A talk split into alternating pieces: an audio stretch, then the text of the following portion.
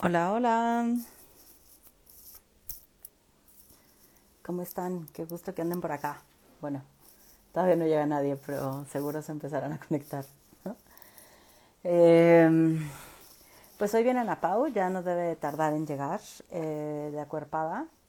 Y pues vamos a estar hablando de otras maneras de llamar la gordofobia, que nos parece importante también decir que, que existen otras formas de, de nombrarla, ¿no? Eh, y recordé muchísimo este live que hice con Jessica Luna, donde hablábamos que las palabras o el nombrar las cosas eh, nos abren como posibilidades o formas, entonces, pues bueno, creo que por ahí va también un poco.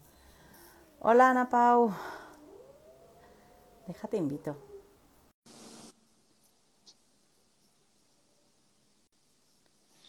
Listo, listo.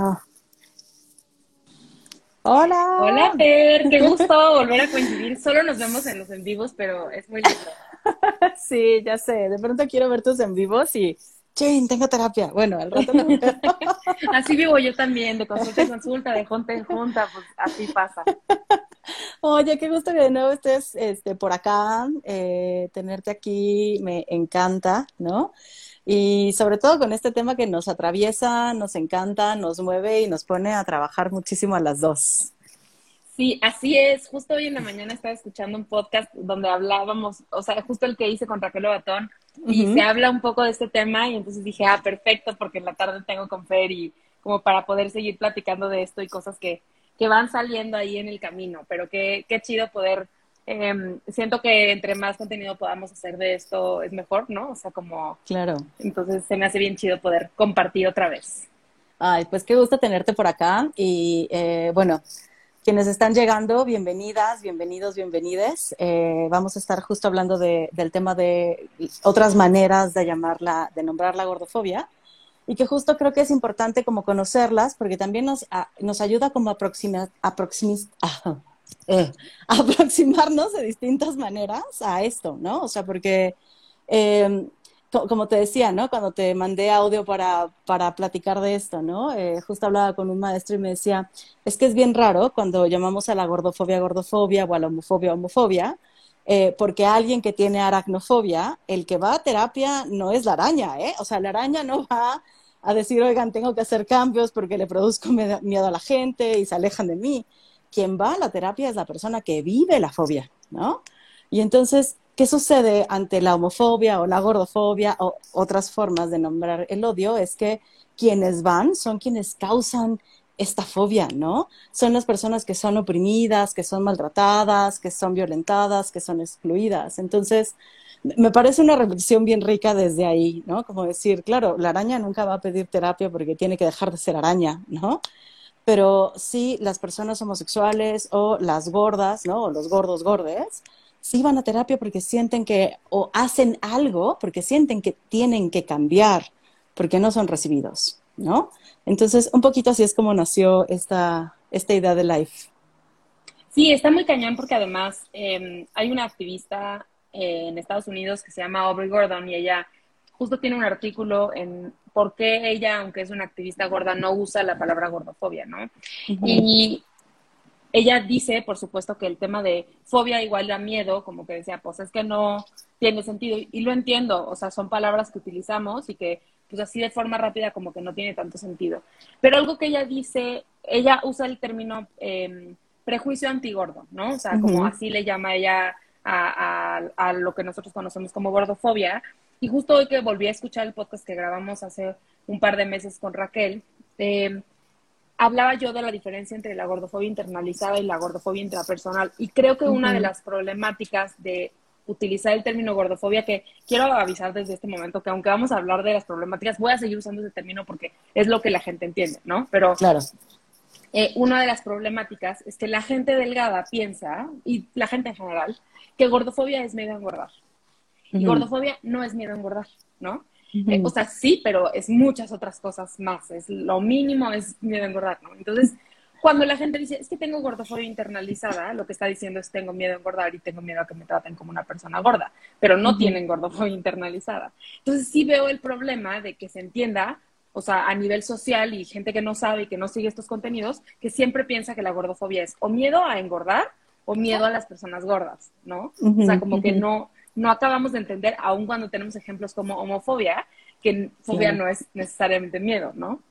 Claro, y que hay dos acepciones en la fobia. O sea, cuando lo lees hay como este miedo desproporcionado ante ciertas cosas, ¿no? Que ahí entra, por ejemplo, la aracnofobia, pero que existen un montón de fobias distintas, pero también eh, se le conoce fobia a un miedo que, bueno, a unas actitudes frente a algo que odias y te causa repulsión y te causa, ¿no? Como asco o etcétera. Entonces, claro, si nos agarramos de la segunda acepción, entonces, ah, claro, sí es gordofobia, ¿no? Porque es el rechazo a eso desde el odio que se tiene.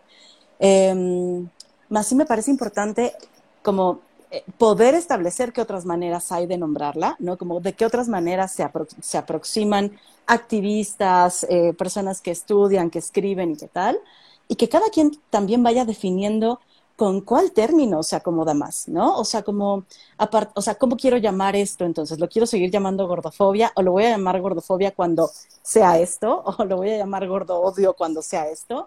¿O lo voy a llamar prejuicio cuando sea esto, ¿no? Porque también creo que cada uno de estos se, se coloca en un lugar o una posición distinta para aproximarse al, al, problema. No sé cómo, lo ves tú, Ana Pau. Sí, claro, justo hay todo un tema también en, en, Yo aprendo mucho de las activistas en Estados Unidos simplemente porque lleva existiendo la temática eh, más tiempo que en los países de Latinoamérica y de habla hispana. Bueno, más bien lleva más tiempo siendo nombrada la problemática, porque la problemática ha existido, ¿no? Em, y algo que también hablan es, por ejemplo, que, quiero tocar este tema antes porque se, piensa que decir cultura de dietas es lo mismo que decir gordofobia y quiero empezar desde ahí. O sea, ahí sí no es lo mismo. Y la cultura de dietas nace de la gordofobia, pero no es lo mismo. Y creo que eh, eh, Teresa pregunta que si podemos repetir la otra forma que hay de llamarlo. Ahorita vamos a decir un bueno, no te preocupes. No te preocupes, varias este, veces.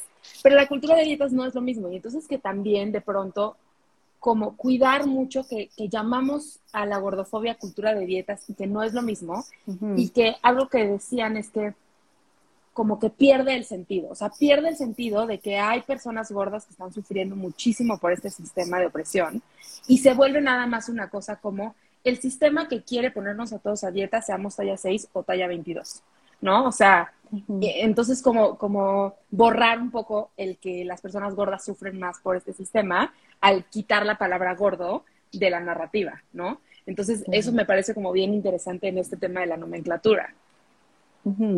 Por acá dice, saludos a las dos, ¿nos podrían hablar sobre sesgo de peso, estigma de peso y discriminación por peso? Gracias. Ok, nos, ponen ahí una buena tarea.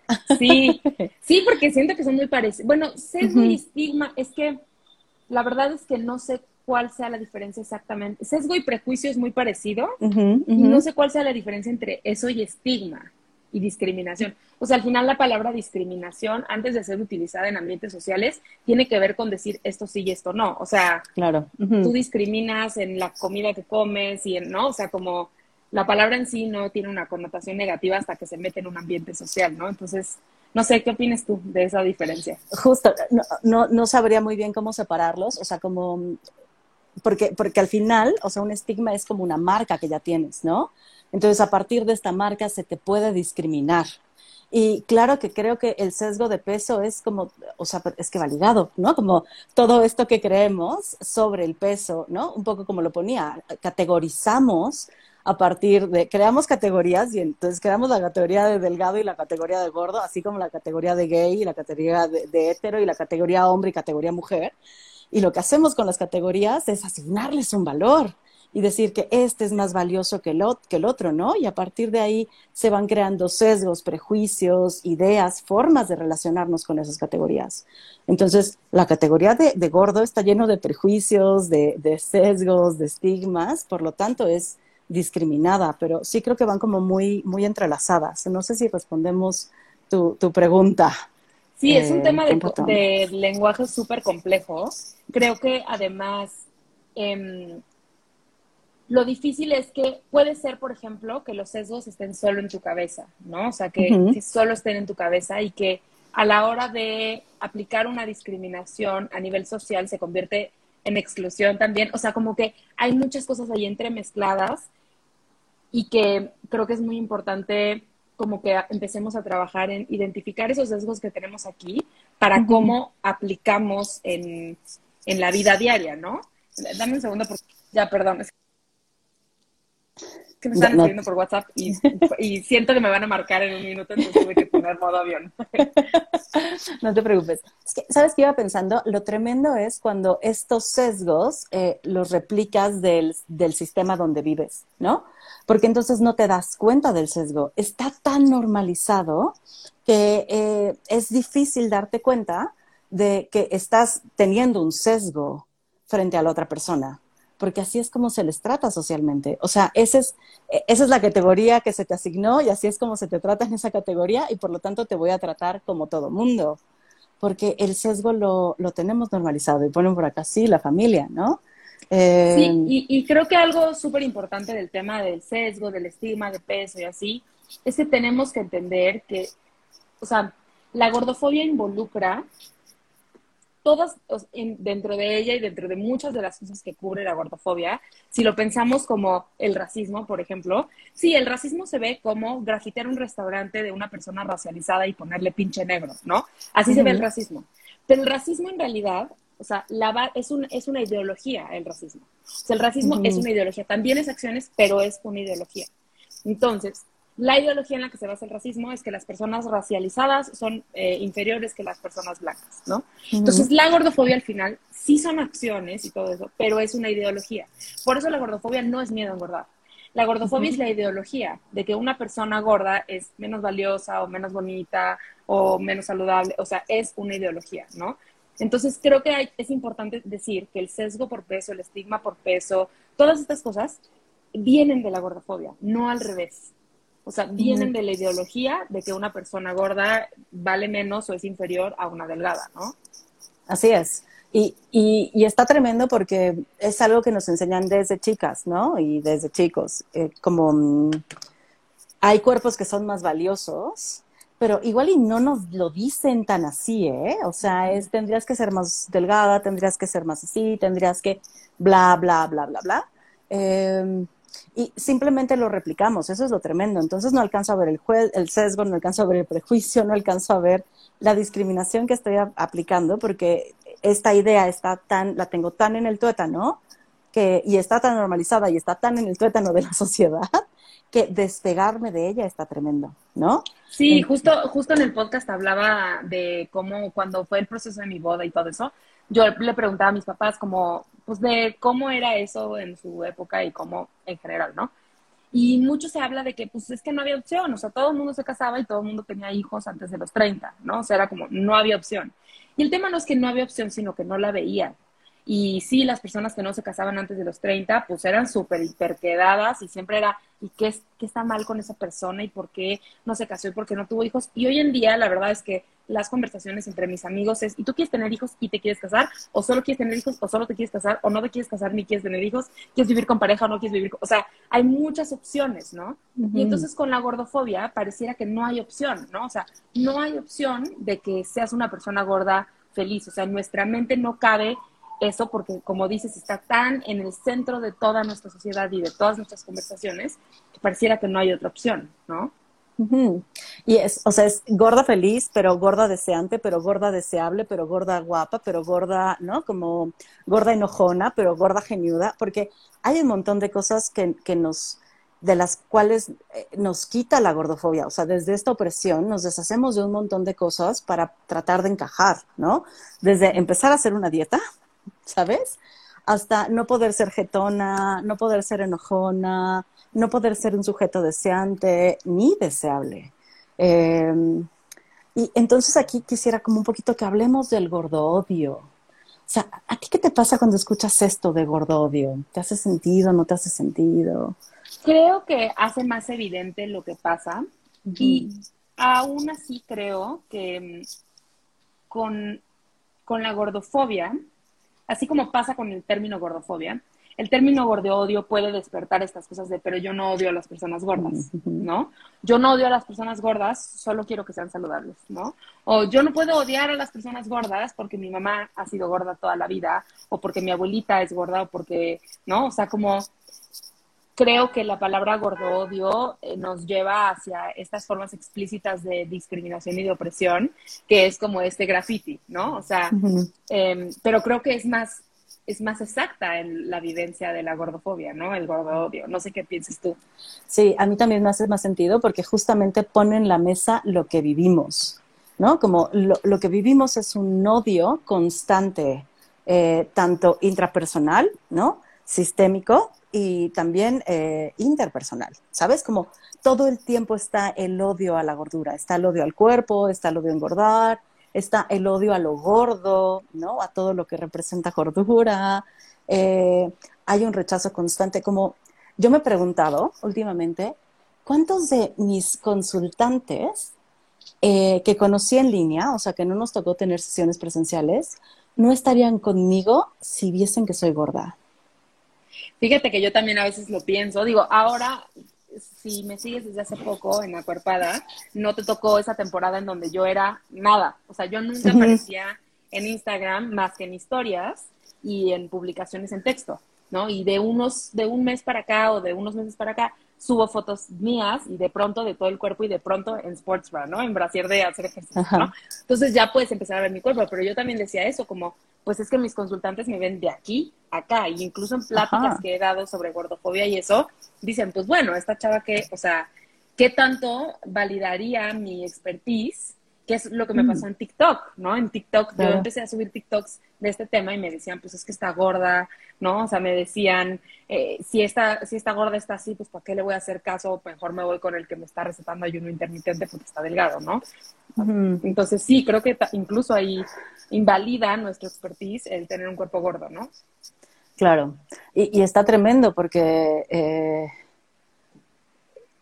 o sea, cuántas cosas, de cuántas cosas nos discriminan y nos sacan. Entonces, cuando hablamos de gordo odio, a mí sí me hace mucho más sentido, pero también creo que a la vez le causa, como decías tú, más repele a la gente, como poder aceptar que estoy odiando ese cuerpo que tienes, o poder aceptar que estoy odiando todo lo que representa gordura porque me han dicho que no es sano, que es feo, que no es estético, que tiene que ver con el dejarse, el ser flojo, el, ¿no? Como el ser desprolijo, me encanta esa palabra, el ser desprolijo, el ser descuidado, ¿no?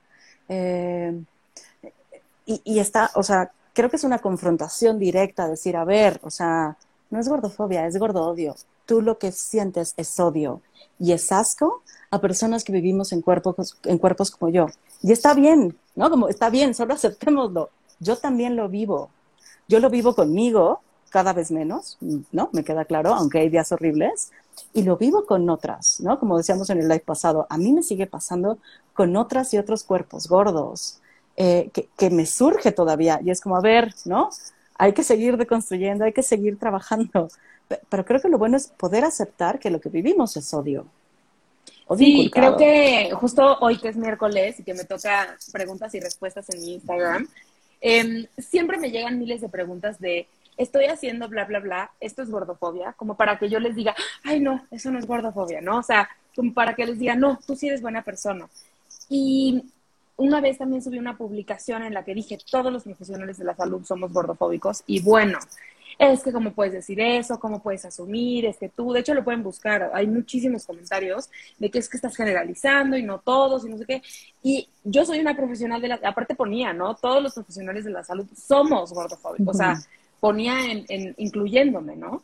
Claro. Y, y bueno, se me fueron a los comentarios y es como una ofensa decirte eres gordofóbico y que es, es, el típico desmarcado de, es que yo no soy machista porque lavo los platos una vez a la semana en mi casa, ¿no? Porque ayudo en la casa, y que es más bien, como dices, un trabajo de conciencia y de humildad y de, de verdad rascarnos hacia adentro, como hemos platicado tú y yo, de cómo yo estoy haciendo un trabajo antirracista y aprendiendo sobre cómo, cómo, cómo cuidar mis interacciones en ese, en ese sistema de opresión del que soy parte, ¿no? Entonces, sí, creo que hay mucha, hay mucha resistencia como a ese, pero es que me estás diciendo que entonces soy una mala persona y, y, no va por ahí.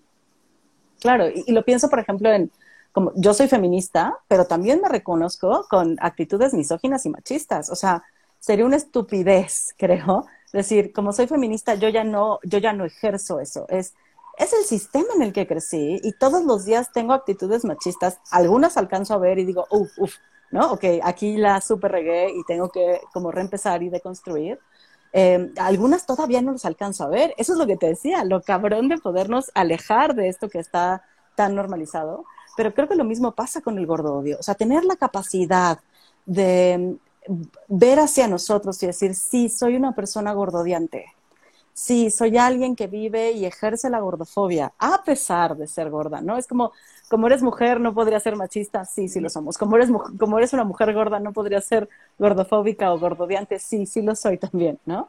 Eh, creo que justo es el primer paso y como dice aquí Susana, ¿no? estamos en transición y creo que tendríamos que, o sea, decir eso, estoy en transición, soy gordodiante, soy machista, pero quiero deconstruirlo, ¿no? O sea, quiero poder atrapar estos lugares, estas acciones, estas actitudes, estos pensamientos, estas ideas que siguen aquí y que me siguen haciendo ejercer violencia o opresión hacia otras personas. Claro, y, se me hace muy valioso eh, que despertemos este tema. Creo que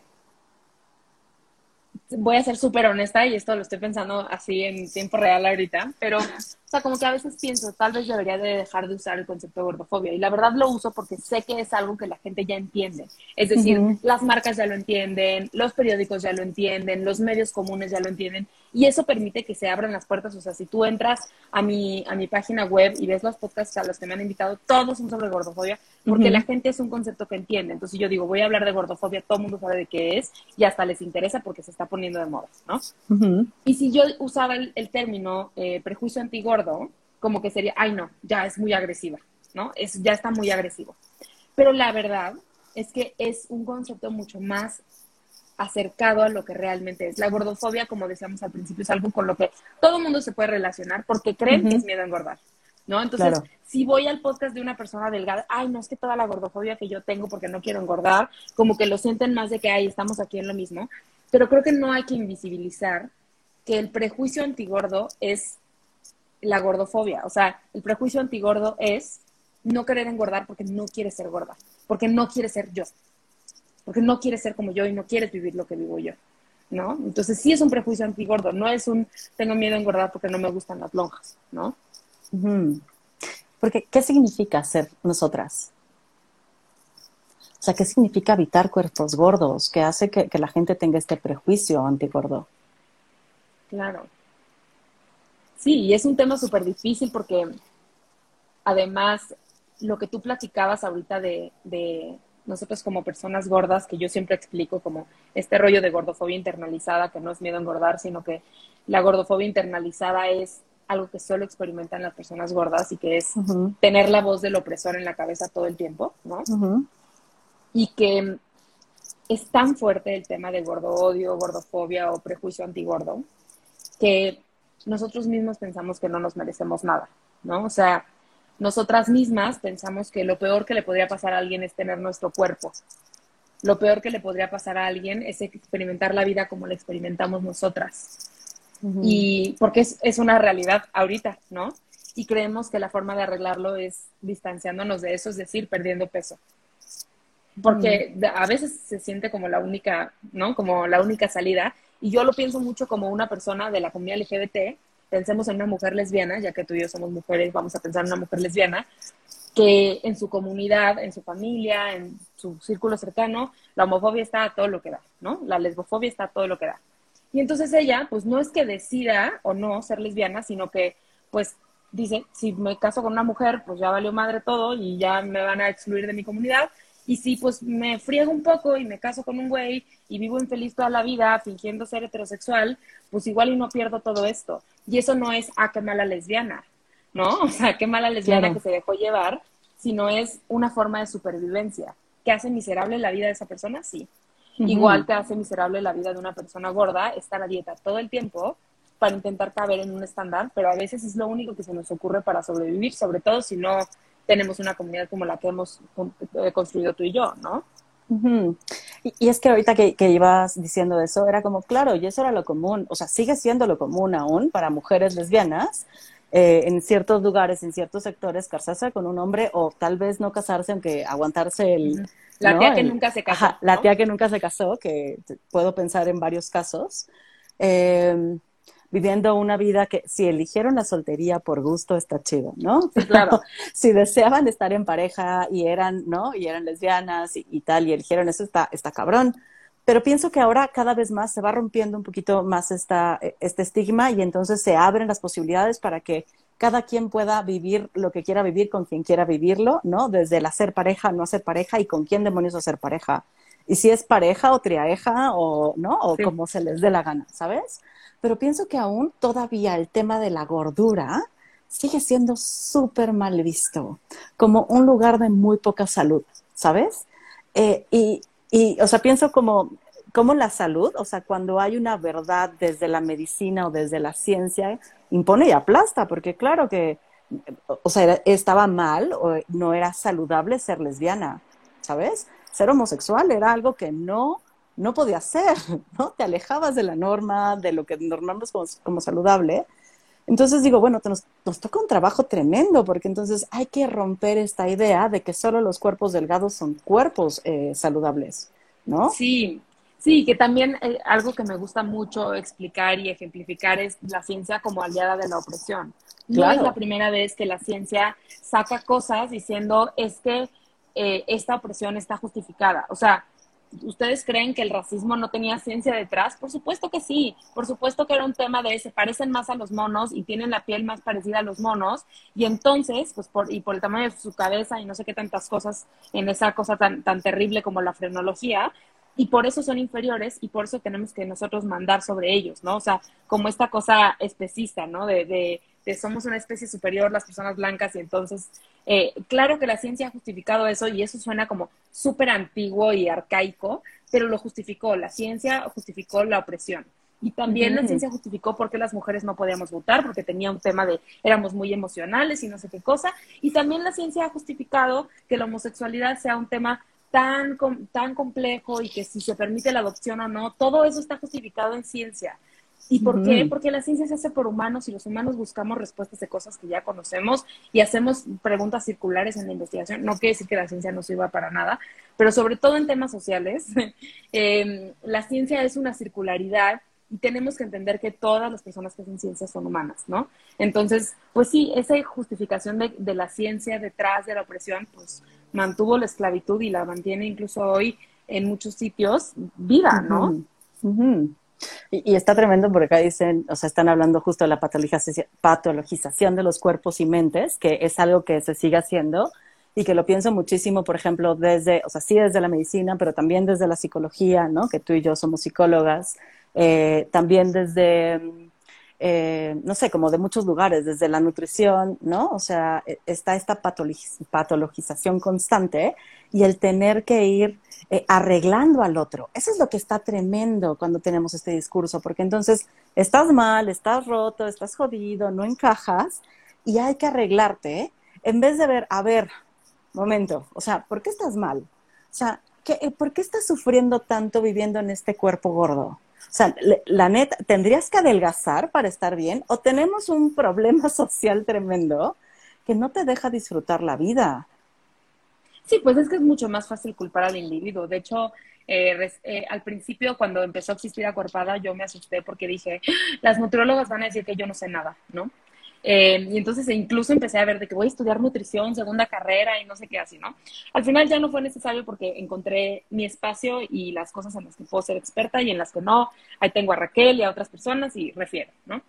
Eh, refiero quiere decir mando a las personas a atenderse con otra persona.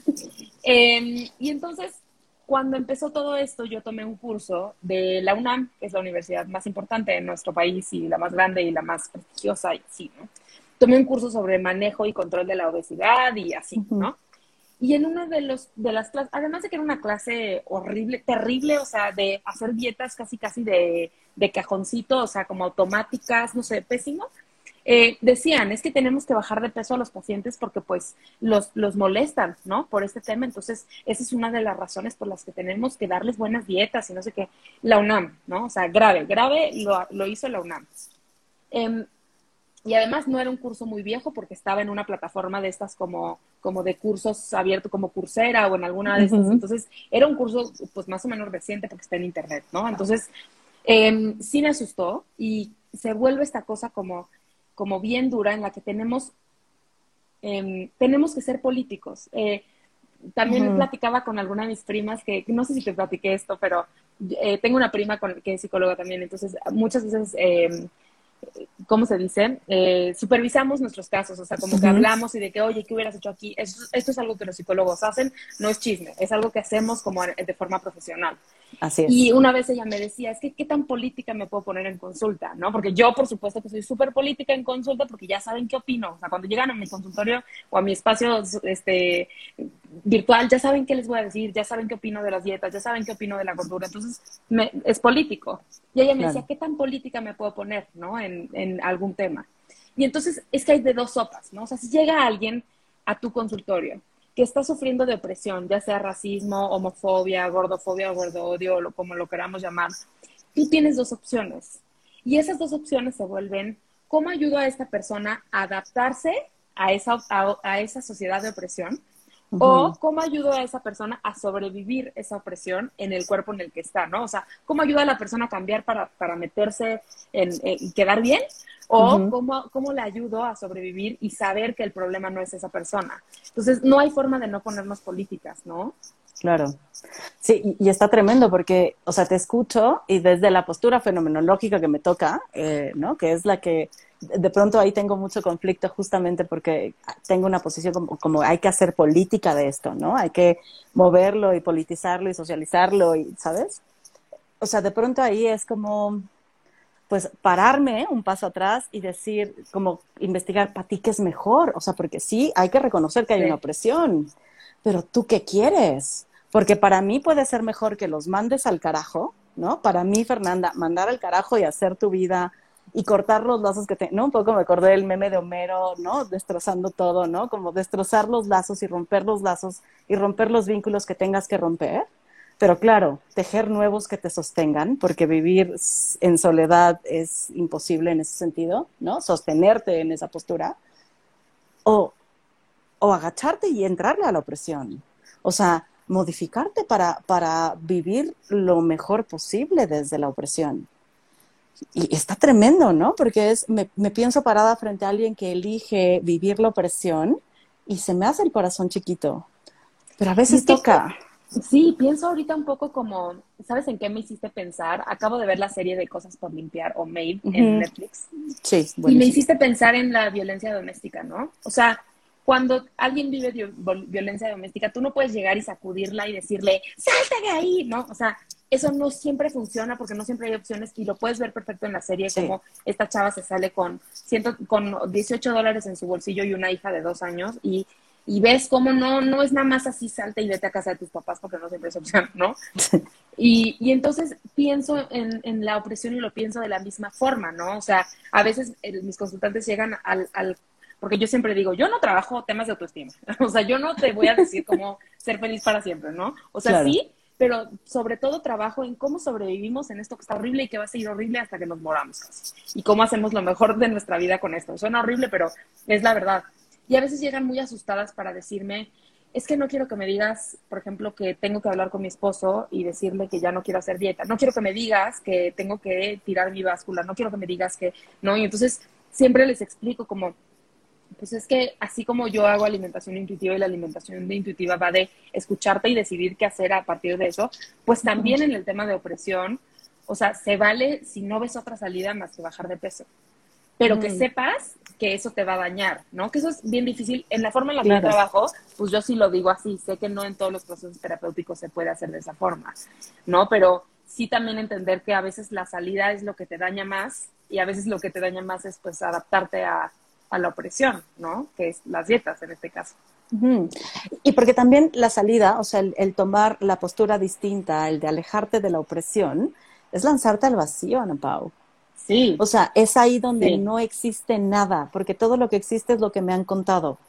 Todo lo que existe es que me han dicho que tengo que bajar de peso, todo lo que, me, que existe es que tengo que mantenerme de cierta figura, que tengo que hacer esto, que me tengo que comportar así como mujer, que... Y en el contrario, a veces no hay nada. Si bien nos va, hemos construido algunos lazos que sostengan estos otros pensamientos, si bien nos va. Pero en la mayoría de los casos no existen. Sí, de hecho, de hecho hay todo un tema porque eh, al principio del proceso yo les dejo como una tarea que, que es muy cognitivo-conductual, pero les dejo una tarea de como decirme qué cosas chidas se imaginan que van a pasar en su vida cuando, mientras hagamos este proceso y qué retos se van a enfrentar, ¿no? Y casi siempre encuentran más retos que cosas chidas, porque no se pueden ni imaginar lo que sería no vivir esa opresión, no saben cómo se ve una persona así, ¿no? Entonces, cuando me dicen el tema de la romantización de la obesidad, ¿no? Yo digo, es que de veras tenemos tan romantizada la delgadez que tenemos clarísimo, como el día que yo logre eso, ya, o sea, mi vida va a estar feliz, va a estar perfecta, porque eso es lo que nos han vendido y porque la pasamos tan mal como personas gordas, que estamos dispuestas a lo que sea para llegar al otro lado del arco iris, ¿no? Y entonces sí, se siente como un, un salto al vacío de, de verdad me estoy aventando todo lo que no me dijeron que tenía que estar haciendo en mi vida, ¿no? Y que además sé, porque ya lo he experimentado antes, que viene con muchas cosas dolorosas que antes no supe enfrentar. Y justo ese es el trabajo que yo hago, ¿no? Como a lo mejor las miradas van a seguir ahí, los comentarios van a seguir ahí. ¿Tú qué vas a hacer con eso para ayudarte a sobrevivir, no que te tengas que volver eh, súper heroína y súper activista y convertir a todo el mundo al otro lado? Pero ¿cómo hacemos para que te dé paz esta decisión de aventarte al vacío y que al mismo tiempo te sientas preparada, ¿no? Y pienso en el tema de los límites y, o sea, sin dudarlo, pienso obviamente en el género. ¿No? Porque, o sea, siendo mujer, me reconozco que he trabajado mucho más en establecer límites, pero como comparto con muchas de mis congéneres, ¿no? La dificultad para poner un límite a los demás, para decirles de mi cuerpo no se habla y que no se ha recibido como, ay, ¿no? Como, ¿qué, qué, sentida eres? O, y que, a ver, puede ser recibido como sea, ¿no? Yo voy a dar una clase el 18 de noviembre y justo hablo de pues tú no puedes controlar cómo va a ser recibido y a lo mejor la otra persona se ofende, em, pero sí que es complicado establecer límites para todos lados, ¿no? Claro, y, no, y lo pienso como esto de todos, o sea, como que nos hace de pronto hacer, dar un paso para atrás, ¿no? O sea, justamente por, por si fuera de un hombre, no, no es que siempre suceda, pero generalmente se respetan los límites que establecen los hombres, como, ay, bueno, que ya, ¿no? No le vamos a decir nada.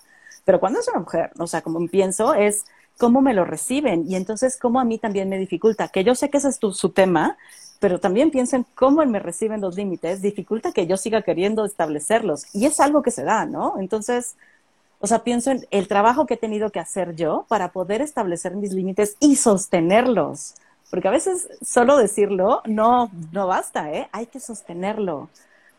Ah, claro, y es que acaban intersectando todas nuestras identidades, ¿no? O sea, no solo es más difícil establecer límites como mujer porque se pisotean, o sea, porque hay mucha violencia ahí, porque hay mucha, eh, como incluso mucha manipulación o como hay otro término que ahorita no me acuerdo que es la traducción de gaslighting, que no es manipulación, es otra cosa. Em, pero bueno, hay tanta manipulación y tanta cosa como, ay, qué exagerada, qué payasa, ¿no? O sea, muchos, muchos límites que no se respetan al tema del género. Ahora si eres una mujer gorda, menos, porque tú no tienes derecho a, establecer límites porque estás ahí porque tú quieres, ¿no? Y entonces si tú no quisieras estar recibiendo estos comentarios, tú ya hubieras cambiado, ¿no? Si no te gusta que te estén diciendo que bajes de peso, pues baja de peso, ya, ¿no? O sea, se vuelve una cosa como interseccional súper compleja. Sí, claro, porque aparte el, el, el estar subida de peso, ¿no? Estar gorda es obviamente me demuestra la poca capacidad que tienes para eh, llevar bien tu vida, ¿no? Claro. Porque pareciera que es eso. Entonces, si no puedes ni cuidar tu peso, o sea, ¿cómo vas a venir a decirme qué puedo decirte y qué no? ¿No? Y, pensaba, o sea, regresando un poquito antes, eh, que decías, ¿cómo sentimos que no nos merecemos tantas cosas en esta vida? Pensaba como eso, y hace poco también lo leía, creo que lo leía con Virgit Tobar, que decía que eh, las mujeres gordas tenemos muchos más problemas para negociar el uso del condón, por ejemplo. ¿No? Como, y está tremendo porque estamos hablando, o sea, de un tema de salud sexual, ¿no? Es, entonces no me siento con la capacidad de negociar que uses condón porque como soy gorda, eh, no quiere nadie coger conmigo, entonces tengo que coger como tú quieres coger conmigo. Y si tú quieres coger sin condón, lo vamos a hacer. Sí, de hecho se vuelve todo un tema súper complejo también en los reportes de abuso sexual y de violencia sexual y demás, ¿no? Como casi que deberías de agradecer que te hayan violado por gorda, ¿no? O sea, casi que deberías de agradecer y estas narrativas continúan, ¿no? Eh, pues como nadie quiere cogerte, entonces pues mejor agradece que fue así, mínimo, ¿no? Para que tengas algo. Eh, y lo peor es que las mujeres gordas lo aceptamos, ¿no? O sea, las mujeres gordas, cualquier muestra de cariño o cualquier cosa, pues es como, ah, o sea, sí, porque es lo único que voy a recibir porque la sociedad es lo único que nos ha enseñado. Y sé que parece una tontería lo que hago en Instagram de la princesa gorda, pero desde ahí, o sea, desde no poder ver a una princesa gorda que todos adoren y que digan qué hermosa y qué mágica, pues si eso no existe, entonces, pues no, o sea, ¿qué puedo esperar, no? O sea, me toca ser la bestia, pues, ¿no? Más bien. Claro, la bestia o encarnar al hombre, ¿no? Porque como eres pequeña y no eres, ¿no? Te, toca ser más, más machirulo. Por acá, leyendo los últimos que nos han puesto, como los últimos comentarios, dice, es bien difícil poner límites. Uno empieza a poner límites en su cuerpo y persona propios y a la gente lo toma como ataque. Eh, por acá nos dicen, estaba leyendo un artículo de acondicionamiento físico y literalmente la primera razón para hacer ejercicio es evitar la obesidad que me parece horrible y tuve una discusión con, con un ex compañero de la prepa que se dedica justamente a transformar cuerpos, ¿no? O sea, y tuvimos una discusión de eso. Le dije, es que el ejercicio debería de ser para disfrutarse. Y entró en shock, como, no, Fer, o sea, no, el ejercicio es para transformar el cuerpo. Y yo, no, es que el ejercicio es disfrute, es goce, es mover el cuerpo. O sea, a mí me gusta hacer ejercicio porque me encanta cómo me siento haciéndolo que mi cuerpo lo goce, es un deseo moverlo, ¿no? Entonces entró en shock porque para él es inconcebible el ejercicio para otra cosa que no sea transformar el cuerpo.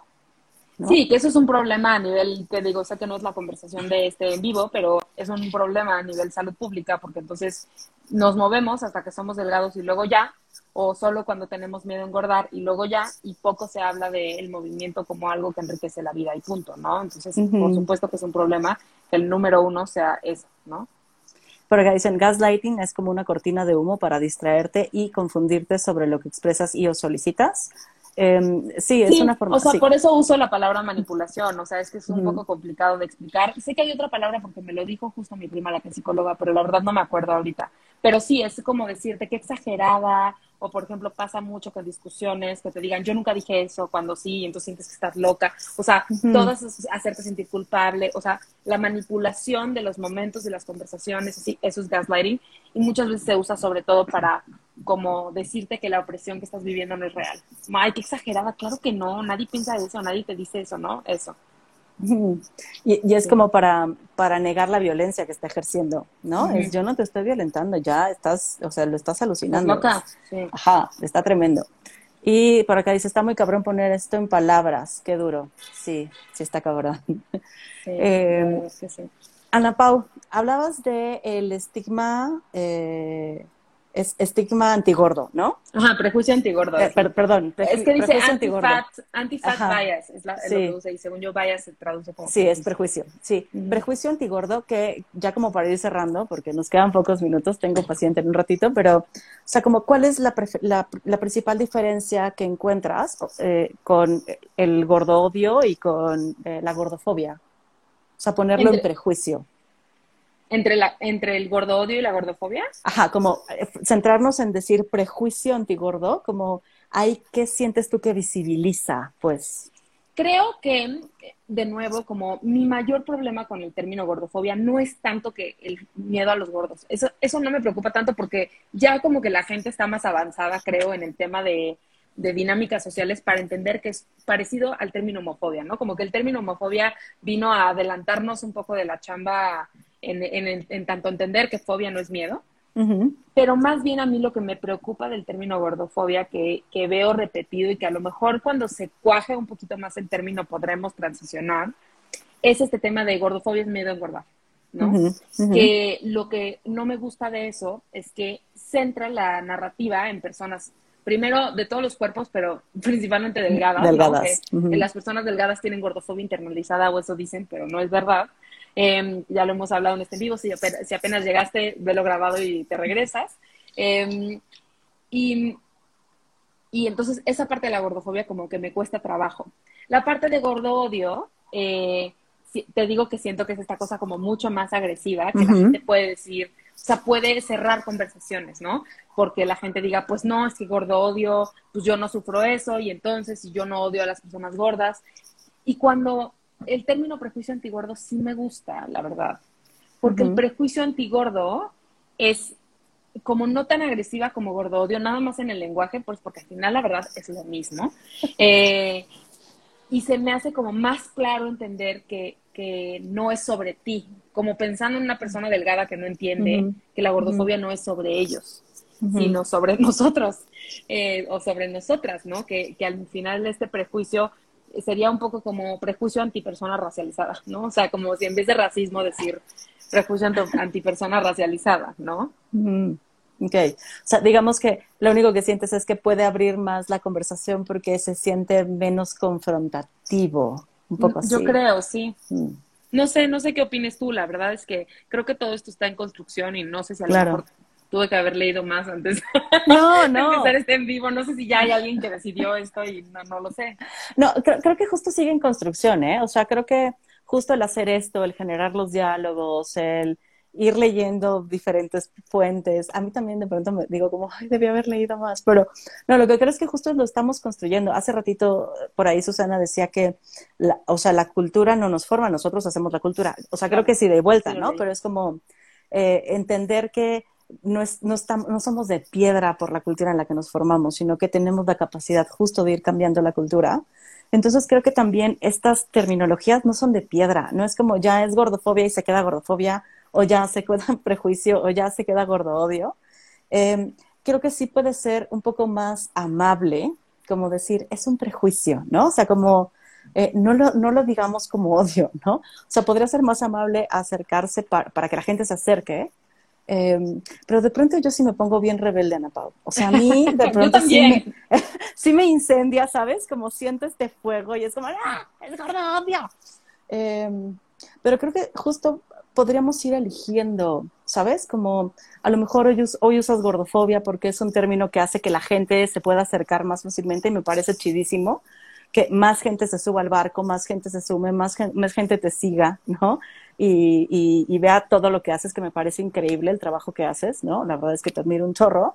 Eh, y si en algún momento decides cambiarlo, está bien. Y si en algún momento decides regresar, está bien. Como saber que tenemos posibilidades de nombrarlo y formas de acercarnos a ello, eh, me parece bastante enriquecedor, ¿no? Porque podemos movernos de perspectivas para visualizar este problema, ¿no? Que es el odio a las personas gordas, la opresión, la discriminación, la violencia que se nos ejerce y que aparte eh, sentimos que nos merecemos, ¿no? Creo que de las, o sea, me puse a llorar muchísimo cuando leí eh, Diez gritos con la, eh, contra la gordofobia de Marina Pinguero. O sea, yo lloraba y decía, no puedo creer que haya alguien más que viva esto, porque algo más que provoca la gordofobia es que hace que las personas gordas no nos relacionemos con personas gordas, ¿no? Porque, o sea, pareciera como es, ya estás aceptando tu gordura, eso está mal, ¿no? Como si estuviese mal. Entonces, claro que no había compartido con nadie mi experiencia gorda. ¿no? Y que me contestara como, güey, sí, eso a mí también me pasa todo el tiempo.